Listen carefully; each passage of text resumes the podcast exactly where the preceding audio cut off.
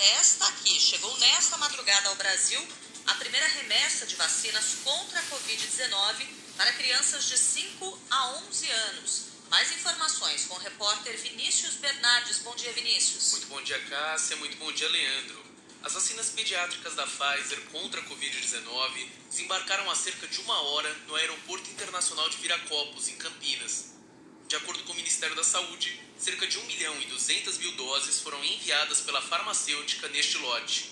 Agora as vacinas serão encaminhadas para o centro de distribuição da pasta em Guarulhos, onde vão passar por um processo rigoroso de controle de qualidade e temperatura. A distribuição dos imunizantes para todas as unidades da federação vai começar ainda nesta quinta-feira. Segundo o Ministério da Saúde, a quantidade de doses enviadas a cada estado seguirá um critério proporcional ao número de crianças por unidade da federação. Ficará a cargo dos estados repassar as vacinas para os municípios. O estado de São Paulo ficará com 20% dos imunizantes. A previsão é de que todos os estados recebam a vacina até amanhã de manhã. Cássia, Leandro, aqui. Muito obrigada. Este foi o Vinícius Bernardes. Lembrando que a aplicação da vacina para crianças vai começar quase um mês após a aprovação da Visa, porque o governo adotou várias medidas protelatórias, incluindo aquela consulta pública desnecessária, segundo especialistas. E a aplicação da vacina para crianças vai começar quase um mês após a aprovação da Anvisa.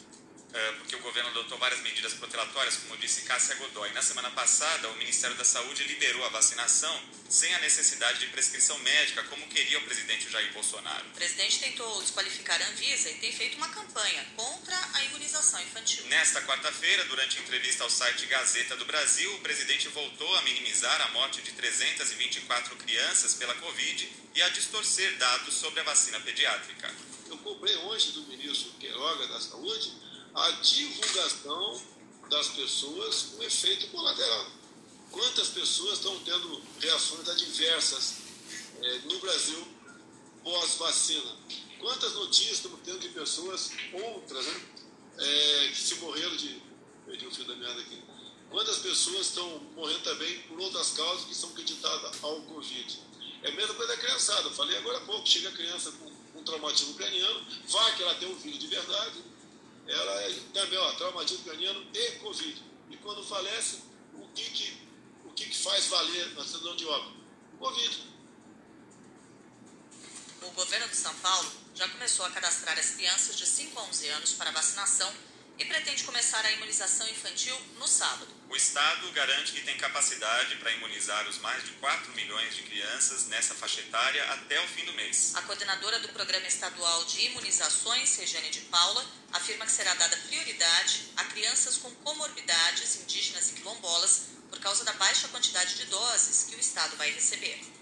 Até o dia 14 é uma previsibilidade de chegada de 240 mil doses. Então, é um quantitativo ainda pequeno e por isso nós vamos seguir com o que foi preconizado pelo Ministério da Saúde na vacinação de crianças de 5 a 11 anos, com a prioridade para comorbidades, deficiências indígenas e quilombolas. O governo de São Paulo espera que a Anvisa aprove logo o uso da Coronavac para crianças de 3 a 11 anos. Diretores da agência se reúnem hoje com representantes do Instituto Butantan e de sociedades médicas para discutir os dados sobre a aplicação da Coronavac em crianças. O prazo de análise da documentação foi suspenso após a Anvisa pedir esclarecimentos adicionais sobre os estudos apresentados pelo Instituto do Governo Paulista. Agora são 6 horas e 8 minutos. O ministro da Saúde, Marcelo Queiroga, afirmou que a variante Ômicron da Covid-19 é um desafio e aponta para a perspectiva de um colapso do sistema de saúde. A declaração foi dada durante um fórum realizado pela Secretaria Extraordinária de Enfrentamento à Covid-19 em meio ao avanço da nova cepa no Brasil. Queiroga disse que os sistemas de saúde ainda não estão tão pressionados por causa da vacinação. Nós é, enfrentamos um, um outro desafio, né? a variante Ômicron.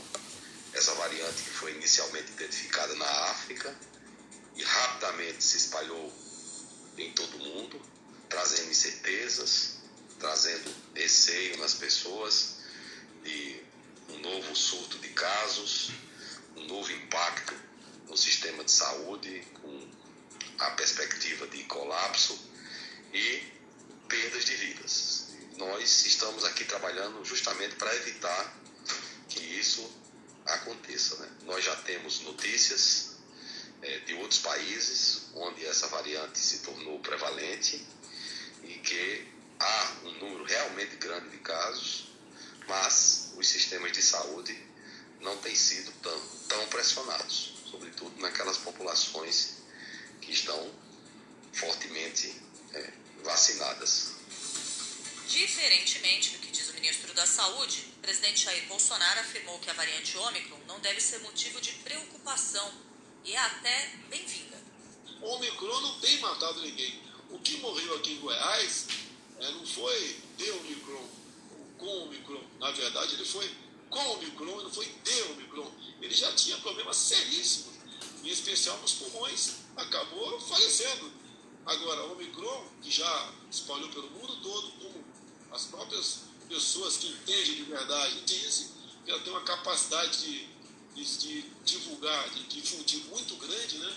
mas de, de letalidade muito pequena. Dizem até que seria um vírus vacinal. Né? Devem até, deveriam até, segundo algumas pessoas estudiosas e sérias e não vinculadas a farmacêuticas, né? dizem que a Omicron é bem-vinda, que pode sim sinalizar o fim da pandemia. Apesar desse descaso do presidente com a variante Ômicron, a nova cepa tem provocado uma explosão de contaminações no Brasil. Nas últimas 24 horas, o país registrou mais de 88 mil novos casos conhecidos de Covid. Em média, mais de 52 mil pessoas ficaram doentes por dia. Essa é a maior taxa desde 1 de julho do ano passado.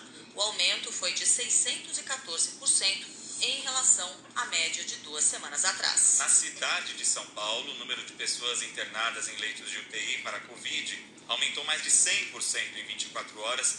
De acordo com a prefeitura, o montante saltou de 40 na terça-feira para 111 ontem.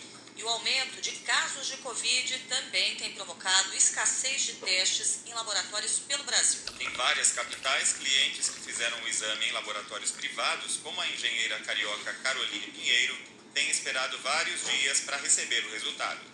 Já cheguei lá, a pessoa já falando que eu ia ter que esperar uma hora e meia, que estava demorando pelo menos uma hora e meia, e o resultado sairia em 24 horas, né? Eu fiz a coleta aproximadamente 3 e meia, 4 horas da tarde. Eu só consegui o resultado hoje de manhã. Paguei o valor que eles pediram, que não foi um valor barato, 196 reais. A promessa das 24 horas, obviamente, não foi cumprida.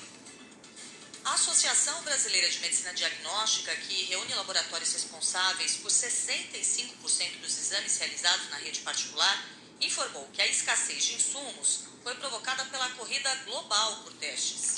Segundo a associação, há um risco de desabastecimento generalizado nas próximas semanas em meio à explosão de casos da doença no país. Na TV Globo, o presidente do Conselho de Administração da Abramed, Wilson Schounik, disse que alguns pacientes devem ser priorizados para fazer os testes de Covid. Existem laboratórios que têm estoques para mais de um mês, alguns que já têm seus estoques finalizados, de modo que é uma situação que varia muito. Pacientes hospitalizados, gestantes, pacientes que serão submetidos a cirurgias, profissionais que atuam em equipes de saúde e outros profissionais que trabalham em áreas essenciais. Esses são profissionais que precisam ser, de alguma maneira, atendidos. Por causa da escassez de insumos e alta demanda, a Reddor, maior rede privada de hospitais do país, limitou a realização de exames em pessoas em bom estado de saúde. Nas farmácias, a busca por testes também explodiu nos últimos dias. Segundo a Associação Brasileira de Redes de Farmácias e Drogarias, em apenas sete dias a procura subiu 70% e o número de casos confirmados superou o mês de dezembro. As unidades públicas de saúde também têm registrado longas filas de pessoas à procura de exames de Covid. O Ministério da Saúde alegou que a aquisição de exames é de responsabilidade de estados e municípios. Ao longo do Jornal